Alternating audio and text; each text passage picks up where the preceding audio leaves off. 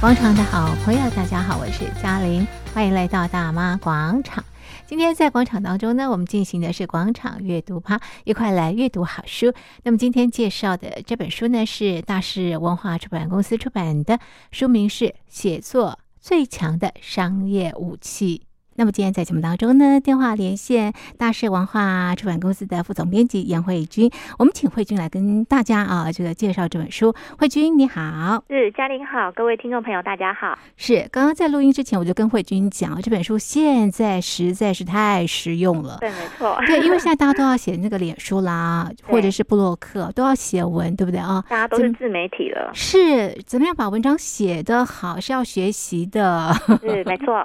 好，那我们先介绍。这本书的作者。好，其实这本书呢蛮特别的，因为那时候我们在呃出版这本书的时候，呃就发现说，哎，原来在韩国啊，好像有一些很特别的一些呃工作。嗯，那后来发现说，其实也不止在韩国，其实好像在台湾或者是各行各业，其实都有，只是我们平常比较没有那么去留意到。那这位作者呢，他叫做郑泰日，嗯，他是一个韩国人哦。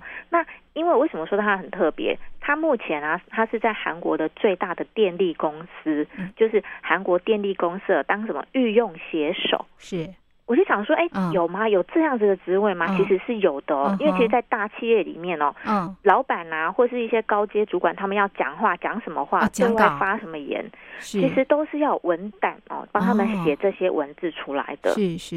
所以你看哦，正泰日他在公司里面哦，包括他的老板、嗯、高层啊、要上台讲演讲稿、嗯，或是总经理或是一些高阶主管，他们有这些年度的宣誓，嗯，哦，甚至说，哎，公司里面啊，就是要对外发表一些专栏的文章等等，哦，甚至假设今天有企业要道歉，就对客户道歉，哎，也通通都是由这个正泰日他一手包办。哦，是。那我们就想说，哎，那这工作这么厉害吗？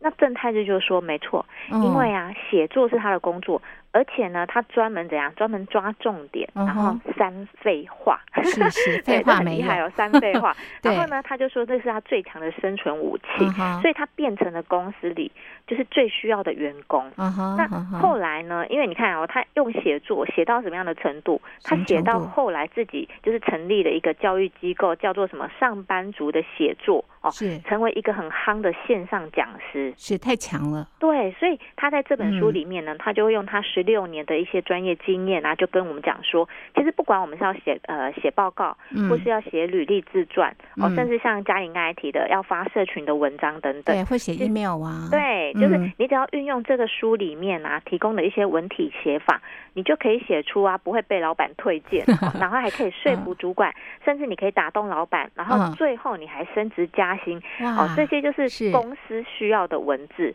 所以我们要赶快来看看说，哎，这本书到底它会教了我们什么？对呀、啊，真的好诱人，赶快来学习。对，好，一篇文章要怎么写才能够让大家忍不住要读下去啊？对，其实我们我那时候想到说，哎，写作，对啊，我也知道它很，每个都会写啊。对，可是问题是，我就回想说，以前我们在呃学校啊，在写作文的时候，老师题目给我们了，可是我们好像。都要想很久，甚至脑中一片空白。那、个第一句写不出来，第一句写不出来，然后就停在那里了。对对，所以呢，这本书的作者郑泰日他就说了，其实我们不要为第一句话想太多哦，你就先呃就随便写，想到什么就写出来。嗯哼，那你等全部写完之后，你再回过头来改就好了。哦，是对是。那特别呢，他就说了，不管你是要写或说，嗯，最重要是怎样？要简短，嗯哼，然后简单。哦，不要漏漏等，对，嗯哼哼，好，那简短的意思就是有一些不必要的句子跟单字，嗯，我们就把它删除，嗯哼哼，然后那你这样留下来是不是都是必须要留下来的句子？嗯哼哼哼，那简单呢？他就说你要删除一些冗词赘句，嗯哼，简单跟简短又不太一样哦，哈，那简单的话，他就说你要确认主。就一个句子里面，因为很多人在写、在讲话或者是在写文章的时候，常常会缺乏主词。嗯哼，对，对，那他就说你要确认主词，啊，然后跟动词、副词他们有互相对应。嗯哼，最好的就是他们有彼此有一些韵律感啊。什么叫做韵律感？就是你要有注重它要有起承转合，哦，有节奏。对，不要就是啊一篇就千篇一律这样到底，就平平的。对，嗯。那精准是什么呢？他说精准呢，你就是要写的跟事实相符。嗯嗯。那资讯的话，你要跟与时俱进哦，与时俱进去更新。嗯。因为像呃今现在已经是。呃，西元二零二二年了。对，那你总不能在写文章的时候，你还写说啊，就是拿二零一零年的资讯哦，或者是数据来用，因为不行，那已经太久了。对对，所以就是一定要不断的去更新数据。对，那个这这个就很重要，精准。那对，然后写完之后呢，你要记得哦，有一个很重要的一个方式，就是你要把文字啊一句一句的念出来。嗯，用念的。对，要念出来，要发出声音念出来。对，为什么要念出来呢？因为你这样，你才会知道说，哎，我这个句子写的好不好？哦，顺不顺？你会发现说，你念不顺哈，你就把它修，就修改。哦，是是。那其实像我们出版编辑啊，哈，其实这个就是在我们工作里面就是论稿的工作。嗯哼，是。你会发现哈，好的文章啊，念起来都很轻松。对。然后念起来很轻松的文章就是好文章。哦，没错。因为我们举个例子好了，为什么要念出来哦？嗯。因为像我们呃。看文字好，譬如小说或者是平常的一一句，比如呃写二，譬如二人，我们两人去一起去哪里？是。那可是你这时候如果写说我们恶人，就是那个国字的恶，嗯哼，好，你这样看过去不会有问题哦，嗯哼。可是呢，如果你念出来，你就会觉得怪怪的，就卡卡的。对，就是我们二人就怪怪的。所以呢，其实论稿很重要，就是你只要念出来很顺，那你这个文章人家就会看得懂。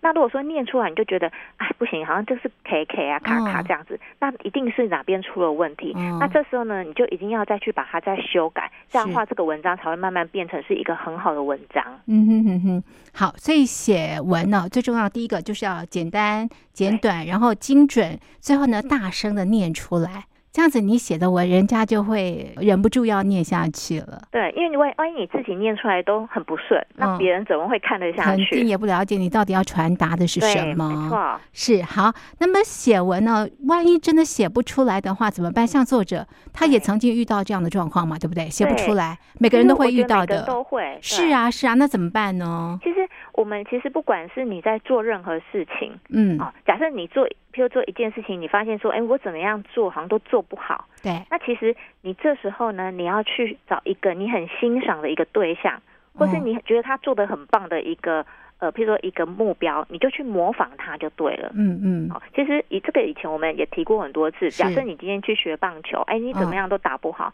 你就譬如说拿一个譬如很厉害的铃木一朗啊，或者是谁，棒球选手，以他一个为目标，你就模仿他。哦，当然你们可能没有办法像他这么棒，可是至少你一定会进步。嗯、是作为标杆。对，那因为其实写作啊，它跟学料理也一样。嗯、作者他就讲了，你看着食谱啊，你是不是可以做出一个比较安全牌的料理？是是，不会凭空想象。没错，是。那写作呢，你就可以哦，经常去阅读一些好的文章。嗯。然后呢，你就练习说，哎，他为什么这样子写？嗯。然后也跟着他这样子练习去撰写，你慢慢熟悉啊。那些好文章，你认为的好文章，它结构有一些逻辑，嗯。啊，这样子慢慢的，你就可以学的，就是写跟他一样，嗯。那你说，可是万一我还是真的就是还感受不出来呢？嗯、其实我觉得这书里有一个很有趣的，啊、他就说，哎，那我们可以来看看什么？可以看看那个美国影集，嗯哼，有一个叫《阴尸路》的，啊啊，是 是，就讲那个僵尸嘛，对对对。对。因为其实像这个《阴尸路》，我觉得它内容呃解释的还蛮详尽的，嗯，因为他就说了。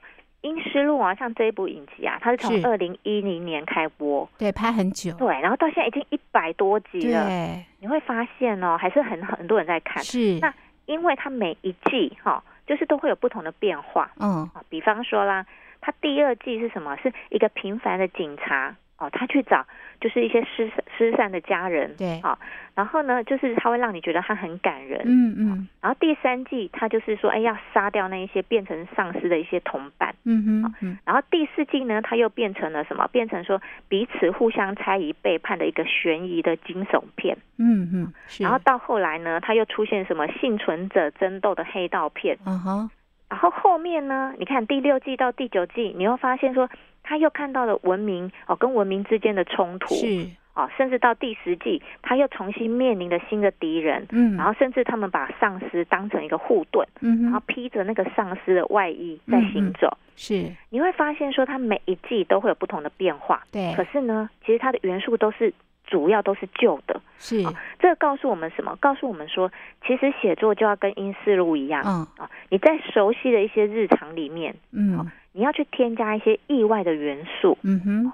因为人很奇怪哦，人呢，他常常会被这些就是好像很熟悉，可是我又觉得哎，有一些亮点，嗯啊、哦，这种文章给吸引，嗯，所以你要记得要不断的去反复跟改变，嗯哼，那你只要照着这就就照着这种验证的模式走，哦，你就是会觉得哎，让人家觉得说你的文章哎，好像又有一点亮点，很特别，好、嗯。哦，所以要记得要加入一些新鲜的资讯，啊哈，对，那你说，可是有一些文章啊。我好像有时候需要一些呃数据啊，哈，或者是一些资料，那怎么办？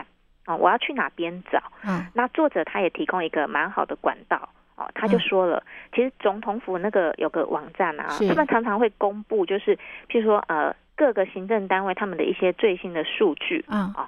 对，或是说，哎，总统府可能或总统他有一些演讲稿，是、哦、为什么？因为总统的演讲稿里面可能会有各个时代的一个施政的方向跟背景，哦、这时候呢，其实你就可以去参考。为什么？嗯、因为它各类型的资讯呢，一定都是最正确，然后最值得你去就是模仿哦。嗯、而且你知道吗？总统的那个文档，他的写手一定都是最好的，啊、对，所以你去模仿他，你去学习他，甚至你去利用他的资讯哦，其实那个就是一个最好的写作来源。是。好，这是你可以呃把这个写作写得好的一些这个技巧跟方法哈。那我们刚才提到写作也分了很多的这个类别，我们先来看看啊，这个即将要毕业的同学们可能要写这个履历啦，或者是自传啊，那应该怎么样写才有亮点呢？对，其实我们把它想一下，就是有人哦，就是我曾经问过 新人，新人就说，哎，对他来讲，他觉得履历跟自传不是都一样的东西吗？对，可是事实上是不一样的，不同的哦。因为他就作者就讲啊，履历呀，哈，如果是 选择题，嗯、那自传是什么？自传其实很像论述文，嗯嗯，好，就是你要慢慢去引申这样子。对，那这种其实很像是一种商品企划。嗯，商品是谁？是我们自己。是，所以你不可以只跟在上面就是哎说我很擅长什么，我很会做什么。嗯，因为你一定要用什么？要用具体的数据来说明。嗯哼，好，比方说呢，假设我今天是。哎，我就是要应征一个写手，一个就是说，哎，我要很会写作的人。对。可是你总不能跟对方说，哎，我很会写作。嗯。因为这样对方会觉得说，你讲我就相信你嘛。是是。所以呢，你可以讲说，哎，我曾经啊写，就是写一些文章。嗯。然后呢，我的文章啊，在社群网络上的订阅率，或是我的粉丝数啊，都会逐逐日增加多少数字？譬如说，我的订阅者增加十五趴。你就会让人家觉得说，哎，哇塞，你这样不得了哎，就是你增加的比例十五趴很高，那这样的话，人家一下子就可以看到你的重点，是是，就会觉得说，哎，你用数据，然后又说了故事，嗯嗯嗯，你是不是会觉得说，哎，好像就蛮值得信任的，嗯嗯嗯，对，所以就是。要善用数字去说故事，是是，写字也履历跟自传都是对不对？而且要非常非常的具体，没错，因为其实他就讲。说你自己一个是一个商品，嗯，所以你要把自己怎么样去推销出去的话，对，哦、所以呢，你要把它推出去，那你就是要用数字，然后精准表达，让别人就觉得说，哇，你真的是很厉害。那不管是在各个方面，嗯、比方说，假设我们出版，嗯、我可以说，哎，我在。一年我就出版几本书，那这几本书里面，我可能有多少本是畅销书？嗯，那畅销是以多少本来算？嗯，就是你每一个数字都非常的精准，嗯、那别人看到就觉得说，哇，你这个很厉害。嗯，所以记得一定要善用数字。嗯哼哼。那除了善用数字之外哦，这个履历跟自传还可以怎么样来写才有亮点？其实他就有讲到说哦，就是有时候你要让别人就是多。了解你这个人，嗯、对。啊、哦，因为其实我我举例子好了，因为书里当然他有提到，是。那譬譬如说我们自己呃平常在呃面试一些新人，好、哦，对，我们是怎么样去看履历跟自传？嗯，通常你今天来应征，假设应征呃我们出版业好了，嗯，那我们当然看的第一个，我们就会看说，那你有没有在相关行业住过？哦，对，经验，对经验。嗯、那假设说你没有，好，嗯、你是一个新人，没关系。是。可是呢，你过去的一些经历，哦，学校的社团呢，有没有相关的？哦、那假设说这个也没有，是。也没关系。嗯，你知道我们接下来会看什么？我们会看说，嗯，那你对于你即将要来应征这份工作啊。嗯你的热忱是怎么样？那从哪里看出来呢？是，你就可以在里面就写说，哎，我看过什么什么书哦。那你可以很精准的去表达说，你对这些书的解读是什么？是。那你想要接下来你想要做的是哪些书？哦，或是说你为什么觉得这些书哪边特别？嗯哼。因为你每一对，就是说你要从你要去找工作的那一个呃，譬如说那个行业或者那个类呃那个业种，然后你要去找到说。呃，它里面是最厉害的一个，譬如一个商品或者是一个人物，嗯、然后你去讲说你对于他的解析是怎么样，讲的头头是道。对，因为其实有很多社会新鲜人，他们出社会，他没有任何可以跟人家评比的资料，一张白纸嘛。对，所以这时候你就要用什么？你就要用你就是你对这个行业哦，就是你即将要踏入，你到底是对他你的热忱是怎样？你了解多少？研究多少？嗯，因为像有些人来应征，他可能就。完全都没有准备，嗯嗯，那他就会说，哎，像我们就问我们出版业，我们就问说，那你看过什么书？他就说，哎，我可能就是很久很久以前才看过什么书，那这就不行。那我说，那你有多久去呃，就去逛过书店？他们就说，哎，可能三年前，现在都在网络书店 上买书，这个都 OK，只是说你可能要讲出一个，就是让呃。面试官会觉得说：“哎，你真的是有一些不一样的地方，uh huh, 哦，那你也是值得，就是我们去培养你。是那这样的话，其实你要胜出的机会就会比较大，会比较大。对，好，这是这个撰写履历跟自传的这个方法啊。对，接下来我们到了公司之后要写报告了，或者是要发 email，怎么样写才能够写出重点呢？对，其实呃，写报告呢，他书里提的蛮清楚的，嗯、他说是呃有关键的一个十二个项目哦。嗯那这十二个项目呢，他就说了，其实它分成四个区块，它里面是一张表格，嗯，好，那它表格里面他就提到说，像呃第一个区第一第一栏，他就提到说，你要讲的是什么，你要说的是什么，嗯，好，那第二栏呢就是为什么，嗯，那第四点呢就是要怎么做。嗯。啊，然后接下来最后一个是所以呢，嗯。啊，那这四个项呃四项里面呢，它又会区分一些小小点出来，嗯。哦，也就是我们刚才讲到最关键的十二个项目哦，嗯。呃，比方说了，他说哎，你要说的是什么？那这时候呢，你就要把第一个标题要很明确的点出来，是，嗯、那第二个呢，就是说哎，你的概要是什么？嗯，你的立场、你的态度又是什么？嗯。啊，你就在这边。讲出来，嗯，所以这个就是 what 嘛，你要说的是什么？没错。好，嗯、那接下来我们刚才提到第二个是为什么嘛？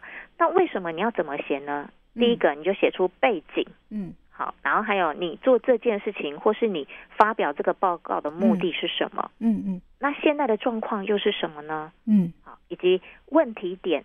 还有发生的原因又是什么？嗯嗯嗯。那最后一一定要记住，要加一个类似案例的比较分析。嗯哼，好，这个就是你在写第二点，就是为什么的时候，要把这些写进去。嗯嗯嗯。嗯，那第三项就是 how 要怎么做？对。那怎么做呢？它有两个小点，一个是说，那你的解决方法是什么？嗯。因为我们提出报告，一定要写出那你自己的应应方式嘛。是啊，那接下来就是具体计划怎么做呢？嗯、哦，既然说到了具体计划，你自然就是要把预算，好、哦，还有花的人呃花呃花的人力跟时间，到底要花多少，嗯、也都要纳进去。嗯嗯，好、哦，那这个就是耗的部分。嗯嗯嗯、哦。那至于最后呢，所以呢，那个部分要怎么写？他就说，那你期待会有什么样的效果？嗯。以及呢，那你需要别的部门来协助你什么？嗯嗯。好，那最后一个就是，那最终呢，他会帮你决议的事项又是什么？嗯嗯。所以他这里面呢、啊，在他的呃五之一就第五章里面啊，他有个表格，他非常非常的清楚。嗯。不知道要怎么写报告的人哈，其实啊，你拿他这个表出来，你就去想，你就把它填空。嗯，你就可以写出一篇还不错的报告哦。是好，对，所以他把这个写报告的一些这个重点都告诉大家了，所以大家按照这样的方式呢，就可以呃让大家一目了然知道你要传达的是什么重点了。对，那因为这是报告的部分，嗯，那其实呃你说那 email 好像又不太一样，对不对？嗯，对，因为 email 电子嗯的邮件你又不能写的这么漏漏的，是，因为那写那么长是没有人要看的，对，所以写 email 的时候呢。重点是什么？你会发现说，嗯，上面你会看什么？看主旨。啊哈，对不对？所以标题一定要简洁。有时候你甚至阻止，人家一看就是哦，我想要看你的 email，我或我不想看你的 email。对，你要让人家看到，就是说，哎，大概他可以猜到内容。嗯哼。为什么？因为标题啊，就等于内容。是。哦，那你里面的资讯要怎么写呢？他说了，你一定要用列点式的，嗯嗯，哦，条列清楚，是，然后去明确的标示内容。嗯。那语气呢，虽然要很亲切哦，你不能就好像咄咄逼人这样子。可是呢，要记住一个重点哦。假设你这一封 email 啊，你寄的对象可能不止一位收件人的时候，嗯，哦，那这时候呢，你记得要维持基本的礼貌、基本的格式就好。嗯，因为有些人奇怪，就是跟你也没有很熟。可是呢，他可能在里面，他已经 CC 一大堆主管哦。嗯，可是他就会跟你讲说：“哎，各位好，我是谁谁谁呀啊。”然后接下来就是：“哎，大家要怎么样？”就是好像变得有点轻佻的那种感觉，是啊，轻浮的那种感觉。那其实这样是不 OK 的，是因为假设你的呃 email 的对象是不止一位的时候，其实还是有时候是正式一点会比较好。嗯嗯，不能太随便。对，那我们刚刚有提到说，哎，电子邮件你要用列点式。那你说那列点是我知道我要列点啊，可是要列什么呢？嗯嗯，其实大家也可以记一下，嗯，因为他就说了有五点，很简单。五点，第一个就是内容，嗯，哦，内容很简单，像他这边举例，他就说，哎，假设你今天要写的是二零二二年第四季的行销策略会议，嗯，你就把它写下来就好，就是。这一句就可以了。嗯，那对象呢有哪一些人？比方说宣传组啊、行销组哦，或是经营资源组等等，哦，你就把它写下来，有哪些人需要来看这个 email 的？然后第三。个呢，就是时间跟地点啊，比方说了时间，比如二零二二年二月十八号星期五，然后下午三点。那地点呢，在本馆的五楼小会议室第一室等等啊。那第四点就是准备的事项，嗯。准备的事项呢，比方说呢，你要说，哎，要让人家去事先了解说你这个会议要开什么，所以你可能有一些档案比较多的档案多的内容，你就可以放在附件里面，是，好，就不要写在这个主呃主要的这一封 email 里面，嗯嗯，而是另外在 OK 就另外在那个附加，因为这样。人家看的会比较清楚，比较呃比较清晰。嗯，那最后一个就是呃就写其他，是其他就是说，哎，假设大家没有办法参与的话，那你们至少就是哎可能三天前回复一下，让我知道。嗯，就是你要让对方就觉得说，哎。你好像就是把所有的重点都写上去了，嗯，那他这书里面其实他也有一些举例哦，大家也可以去参考看看。是，好，这是写报告跟 email 怎么写啊，才能够把你的这个重点写出来。那在过年的时候啊，或者是节日的时候，我们通常要发文来祝贺彼此啊。那怎么样写啊，才可以变成是一篇好的文章呢？对，其实写祝贺词有时候你觉得好像很简单，可是有时候又蛮难的哦。嗯，那他其实当然就最重要，他就说了，写祝贺词的时候啊，你一定要先确认第一个对方是谁，是你该讲什么话哦，或是说你要祝祝贺的那一个事情哦，它是什么样的性质？对，所以你应该要采用什么样的语气跟态度？嗯哼，哦，还有呢，就是说你到底。对一个还是对很多人，嗯哦，所以你要把这些区分清楚。嗯，那其实对一个人的话还蛮简单。其实他书里有讲到一个还比较特别，他说，万一今天我们是要把一个就是呃受邀啦去参加一个活动，甚至说要写一篇贺词给一个活动的一个主办人的时候，或者说给很多人看的时候，对。那怎么办呢？对呀、啊，怎么办？对，就很多人的那一种怎么办？尤其是说，哎，你受邀去一个去一个场合，哦、那你要发言，你该讲些什么？那他就说了，当然你要先确认这个聚会的性质是什么。哦、然后书里面呢，其实他在呃五之五，他也有一个祝贺词的一个撰写的顺序。嗯、其实这个撰写顺序呢，虽然他是用说撰写，可是事实上。你在讲话的时候也可以用这种方式，嗯，比方说，他说你第一个你要先讲一个简单的开场白，嗯，那他就说你尽量避免就是呃自我的介绍，为什么？因为这个场子不是你的，你是要来恭贺别人的，对，好，所以你就只要简单的开场就好了。是，然后第二个呢，你要赋予这个活动意义，比方说了，你要恭喜谁？对，啊，那理由是什么呢？是，啊，你就把它简单的说出来。嗯嗯。那第三个就是你最重要的来咯，你跟听众就是在台下的人哦的有什么关联性？比如。这个活动呢，跟下面的他们关联性是什么？嗯，嗯，哦，不然你就觉得好像台上的人跟台上讲的跟台下的人是分开的，嗯，所以你要把它做一个连接，这样下面人就会觉得哇，听你讲话就是很有意思，这样。对。那最后呢，他就说要有一些嘱咐跟期待，也就是说呢，除了你要祈求啊，这个活动发展很顺利之外，啊，你要保证说，哎，下面的人甚至说你需要资源的时候，嗯、那别人都会来协助你，嗯嗯。因为其实我觉得他这个提到还蛮好玩。我本来想说，哎，祝贺词不就是哎恭喜恭喜？对呀、啊，就这么简单、啊。对，结果没有哎，他就发，我就发现说，哎，他连这个他都面面俱到，哦、真的好仔细哦。因为譬如说，像有时候我们去参加研讨会啊，或者参加一些论坛，那你要怎么去讲？哦，那他这边就有跟你讲说，你一开始要怎么讲，然后中间怎么说，哦、那到中呃第第二段、第三段，那怎么去串，怎么去转、哦哦，甚至到结尾的时候，你要怎么样去，就是写说你对这件事情、对这个活动的一些期待。是哦，我就觉得他讲的都非常的完善。嗯哼嗯哼，好，这是啊，在这个年节的时候，如果你要发文啊，祝贺对方的一些这个写法啊，那另外得罪别人。对，要要道歉的话怎么写呢？对，我们也从来没想过说，哎，得罪人家也要写哦。嗯，可是因为在这个年代哦，其实在这个社群哦，就是很发展这个年代，反而更需要写哦，更需要看这个文章。嗯，他说了，其实你在撰写致歉文的时候啊，哈，道歉文的时候，你要遵守一个叫做 CAP 法则。哦，这是什么样的法则？对，什么是 CAP 法则？嗯，C 其实就是呃 care and concern，就是关心与担心。哦，那这个部分呢，你要占篇幅大概三十趴左右。哦，他意思就是说，譬如我们今天发生一件事情，嗯，那我们要赶快公开，还有承认说，啊，这件事情是我做错了。嗯，那你第二个，你就要表达说，哎，我是真的很关心，我是忧虑。哦，那我也想要安慰，就是呃，因为这件事情而受伤的人。嗯。那第二个呢，你就要采取行动。A 来喽，A 就是 action，好，就是行动措施。是。那这个行动很重要，你要占整个篇幅的六十趴。哦。你要去讲说呢，你要怎么诚心努力去降低，因为这件事情让别人受害，所以你要怎么样去减轻他们的痛苦？嗯。有什么方案？然后有什么政策？哦。甚至有什么样的检讨方式？嗯。哦。所以呢，你要确实去检查说，哎，别人。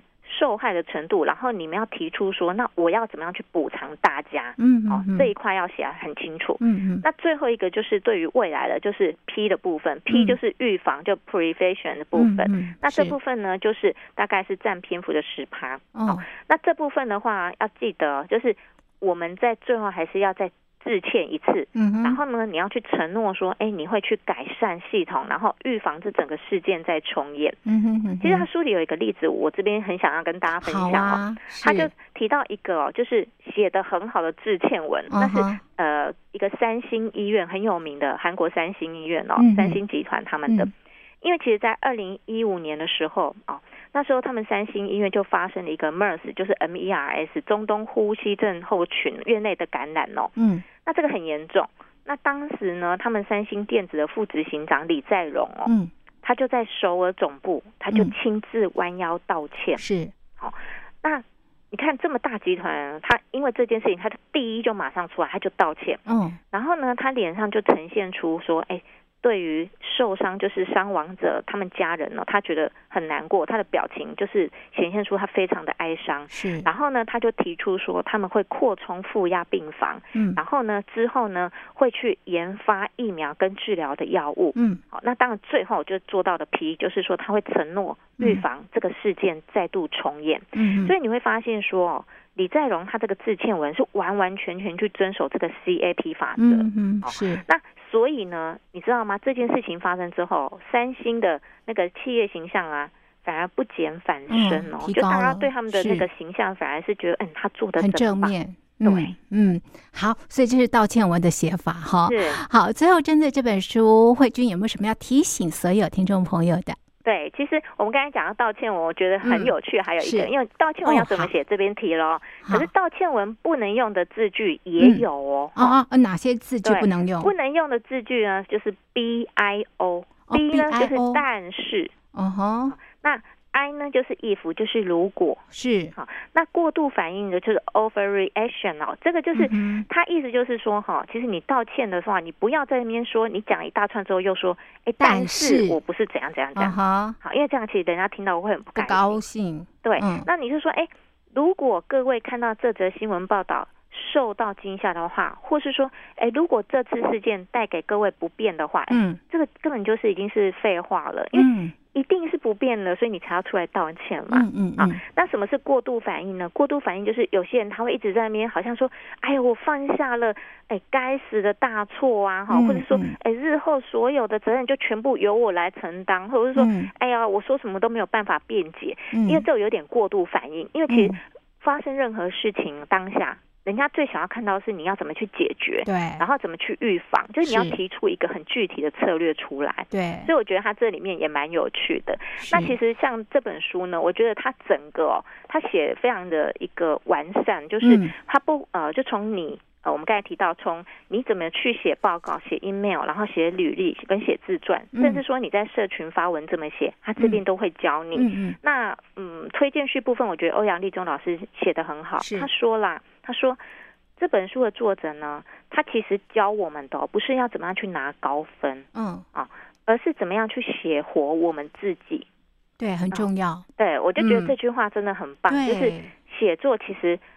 等于是在推销我们自己，是。那你怎么把自己写活？那就是最重要的一个在人生生存的一个工具。是，大家可以透过这本书好好的学一学，然后写一篇好文，然后推销自己哦。对，是。OK，好，这是今天在节目当中呢，和所有的好朋友介绍大师文化出版的《写作最强的商业武器》，我们就介绍到这边。非常谢谢听众朋友的收听，也谢谢慧君的介绍，谢谢您，谢谢嘉玲。